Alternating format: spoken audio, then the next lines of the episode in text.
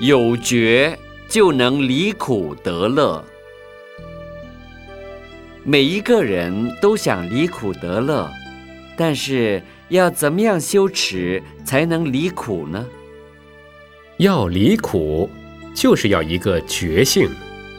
你只要有觉，就能离苦，因为你有觉，就知道六合彩不要去玩儿，那么你就不会输钱，也就不要去卖房子，不要吵架了。如果你没有这个觉性的话，别人做什么，你跟着去做什么，结果共业产生出来，大家都叫苦连天。你只要有了觉性，在日常生活中时时刻刻光明觉照，你所感受很多的事情就能事先知道，也就知道怎样处理，那么保证你没有痛苦。所以说，菩萨为因，众生为果。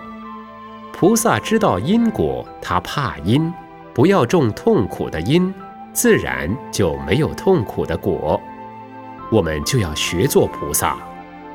众生为果，他不怕因，他动不动就跟别人起冲突，你算什么？你算老几？就打起来了。